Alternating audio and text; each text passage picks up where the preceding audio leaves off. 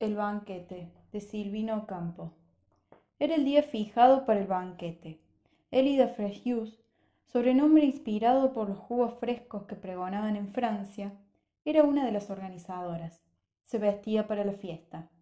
Adivinaba en el cielo rosado del atardecer de daguerrotipo el advenimiento de un cataclismo, pero de igual modo que una sinfonía empieza a veces con similares acordes a los que la terminan, pensó que esa transparencia inusitada de la atmósfera no era otra cosa que el anuncio de un epílogo feliz. Frente a los espejos altos y circulares de su cuarto, elegía las máscaras que colgaban de un hilo dorado entre el resto de los atuendos que parecían miniaturas. La máscara era para ella lo más importante. Si bien las botas caladas color carne y con uñas nacaradas la preocupaban también bastante.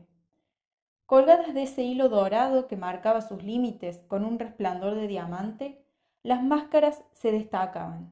Era casi lo único que se veía en el cuarto. Esperaban que la dueña se las calara, pues antes de elegir una se probaba varias, porque nunca sabía muy bien cuál elegiría. Era una mujer tan rápida que a pesar de sus vacilaciones se demoraba apenas. Un motivo de amargura para ella era sentirse fea, le pareció que era tan fea con máscara como sin máscara, cosa que no admitían sus amigas. Tenía una voz ronca. Su acento la multiplicaba de modo que cuando hablaba parecía que hablaban varias personas. Pensaba, esto no se corrige y se advierte en la cara a pesar de la máscara. Élida era una mujer anticuada. Esos problemas ya no existían y muchas amigas se burlaban de ella. No había personas feas ni viejas, me atrevo a decirlo. Por ese motivo nadie quería morir, salvo Élida, lo cual era contraproducente, porque mucha gente se suicidaba por miedo de morir. Aunque este hecho conviniera en cierto modo a la humanidad, varias veces los gobiernos estuvieron a punto de prohibir el uso de máscaras a las personas menores de 50 años. Pero la ley fue rechazada gracias a las manifestaciones y los actos de violencia que se produjeron. Había gavillas de adolescentes que las usaban escondidas. Descubrieron un arsenal de máscaras impúdicas. Los menores de edad las almacenaban. El escándalo se propagó hasta en los colegios donde los alumnos las consiguieron para los exámenes, de modo que casi todos resultaban impostores. Saber cómo se preparaban esas máscaras y de qué material estaban hechas resultaría macabro, y prefiero referirme ahora al banquete que iba a tener lugar en esas próximas horas. El banquete era para celebrar el maremoto de Tirreno, en las vastas zonas del Iro, donde corren los afluentes del Arpón y del Tuyar. Millones de personas murieron en la catástrofe. Según los científicos, era esta la suma necesaria para que el mundo no sufriera la privación del aire y el hambre que los estaba cercando. Con el banquete celebraban, pues, el acontecimiento más importante del año. De no ser por esa catástrofe, el mundo habría incurrido en otra catástrofe peor, la ejecución del proyecto del doctor Chixa de disminuir la estatura de los hombres por un proceso parecido al de los arbolitos japoneses, pero sin mantener las proporciones adecuadas. No menos de tres generaciones llevaría el cumplimiento del plan si a toda costa mantenían las proporciones. De ese modo cruel pero eficaz, el costo de la vida se reduciría a la cuarta o quinta parte, pero no resolvería del todo el problema vigente que alarmaba al mundo. Después de la misa ritual, celebrada en un recinto cerrado donde Élida tuvo la primera claustrofobia de su vida por culpa de la máscara color café con leche, para quedar bien con los negros y los blancos, la concurrencia pasó a la sala de audiencias, donde los discursos le quitaban el aire.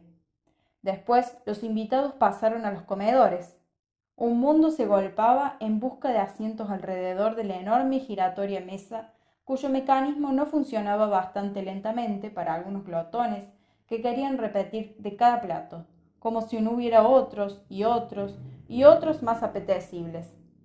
La verdad es que, una vez probado el primer plato, el temor al que el próximo fuera más pesado hacía que la gente se volviera a servir blandiendo las cucharas con avidez ya que siempre servían lo mejor primero y dejaban lo peor para los postres. El tumulto de voces no dejaba oír los discursos o Érida se sentía mal.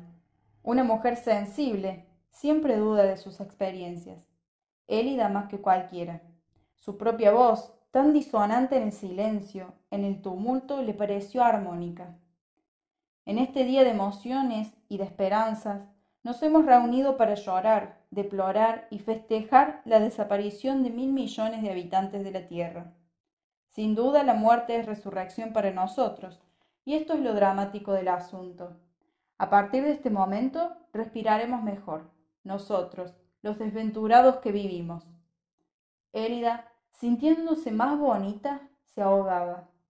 Dijo dos o tres frases que, si alguien las hubiera recogido, serían célebres, pero no la escucharon, porque escuchaban al ministro. Podremos comer mejor, prosiguió el ministro.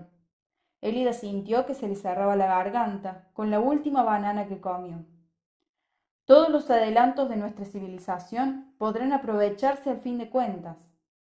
La rapidez con que hablaba el ministro decreció. Sus ojos entrecerrados parecían dos lagrimones.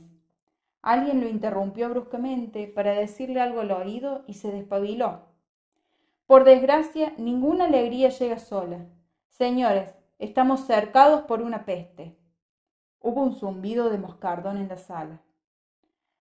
En las calles están muriendo centenares de personas por los efectos del agua pútrida de los pantanos de las inundaciones.